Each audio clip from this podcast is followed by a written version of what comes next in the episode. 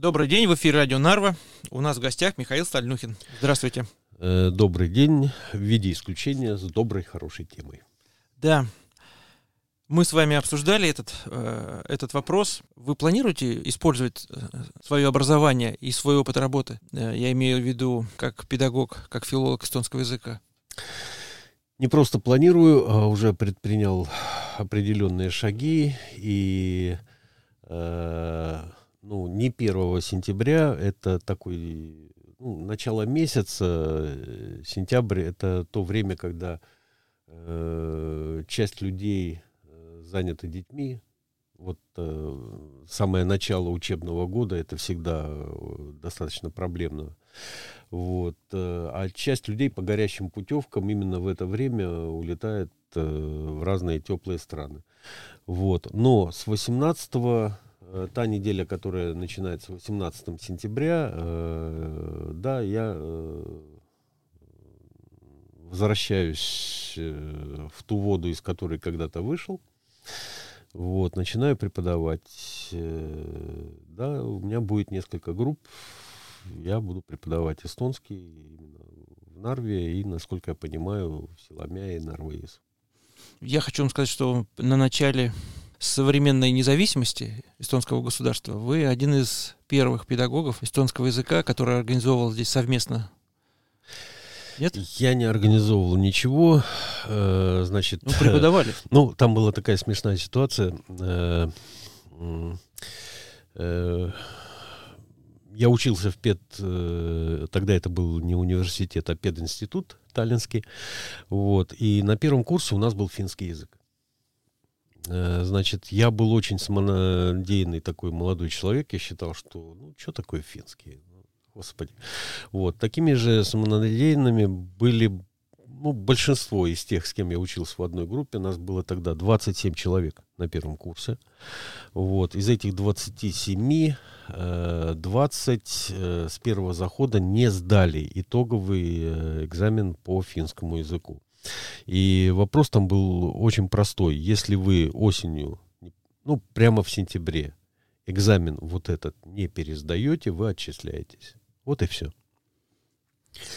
Вот, я помню то лето, э, замечательное. Я, я сидел э, три месяца, э, учил финский язык. У меня до сих пор вот эти все учебники замечательные э, ну, мало приспособленные к тому, чтобы не филолог ими пользовался, но они есть, есть словари, и есть даже те книги, которые я читал, потому что лектюр, э, если вы не читаете на иностранном языке, даже не понимая, может быть, всех, э, всего, о чем там речь, ну, это лишено смысла все остальное. Вот. И эти три месяца дали своим результатам, что когда я два раза в жизни получал оценку 5 с плюсом, вот 5 э, с плюсом я получил на этом экзамене по финскому языку. Та же самая э, преподавательница, которая мне поставила совершенно справедливо в начале июня двойку, в конце сентября поставила вот эту оценку. Вот, я приехал э, назад в Нарву, я тогда работал в восьмом ПТУ, и у меня была замечательная коллега Софья Ивановна Попова, она преподавала русский язык и литературу, я ей рассказал вот эту историю, она сказала, слушай, а в Нарве э, очень много ингерманландцев, ну, то есть те же финны, но вот... Э, и у них постоянная проблема, они хотят учить финский язык, и, э, ну как, учителей нет. Ну, не было тогда и учителей эстонского. Вот. И я ведь начинал не с эстонского языка, я начинал финский, с финского. И вот по ходу дела, вот с этим вот разбираясь, сначала готовясь к экзамену, потом готовясь к курсам, человек, который просто говорит, он всего этого не знает. Для этого надо понимать, какие возникают проблемы, а поскольку финский и э, эстонский это языки одной группы, там грамматические процессы отличаются, но очень так, э, скажем, мало. Я осмелюсь даже сказать, вот как русский и украинский языки, да, языки одной группы, причем э, близко расположенные. Э, вот. Э, и оттуда пошла вот эта слава. Потом я вдруг обнаружил, что у эстонского языка есть такое же свойство, он точно так же подчиняется тем же самым законам. То есть я уже учился на втором, на, там, может, на третьем курсе университета, когда я стал понимать э, единство вот этих вот процессов. И в то время э, э, был директором Крингольма э, Олег Геннадьевич Клушин, многие в Нарве его помнят, и ему просто стало интересно. Тогда не было никаких требований, тогда еще не было никакого нажима, напора и все. Э, просто я с ним э, пересекался по вопросу э, поддержки одной школе. Ну, приходил просто на Крингольме просить помощь. А помните, какие это были времена? Это у меня на кухне в 80-е годы стояла радиоточка. Угу и по ней гоняли э, заседания э, городского совета. Вот. И я до сих пор помню вот эту вот вырванную просто из контекста фразу, что, дорогие товарищи, вот нам вот здесь, здесь и здесь надо посадить деревья, а в городском бюджете средств нет. Что будем делать? Ну, явно такой радиоспектакль, по-моему, это все было.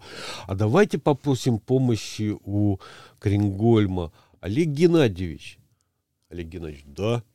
Вот не могли бы вы оказать поддержку там? И там, ну, суммы, конечно, не э, убийственные какие-то, ну, такое слово Крингольма. Ну, да, конечно, поможем городу.